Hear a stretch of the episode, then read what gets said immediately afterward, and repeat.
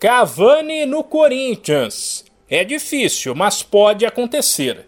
O Timão fez uma sondagem pelo badalado atacante uruguaio, hoje companheiro de Cristiano Ronaldo no Manchester United da Inglaterra.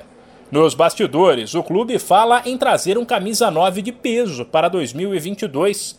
Por isso, fez contato com o irmão e empresário de Cavani, Walter Guglielmone, para saber detalhes da situação do atleta.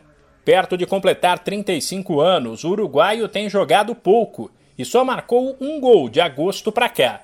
O vínculo dele com o Manchester termina no meio do ano que vem, mas esse fim pode ser antecipado se houver uma boa proposta. Até para o clube não perder o atleta de graça daqui a alguns meses, caso não haja uma renovação. Cavani teria sim o interesse em atuar na América do Sul, no Uruguai ou num país vizinho.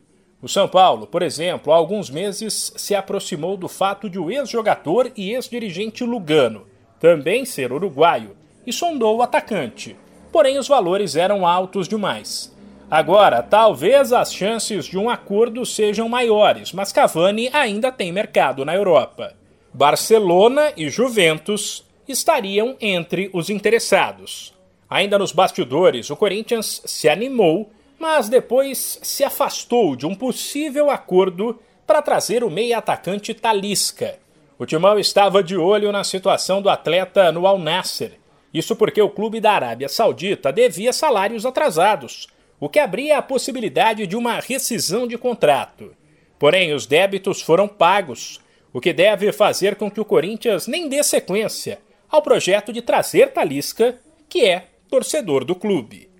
De São Paulo, Humberto Ferretti.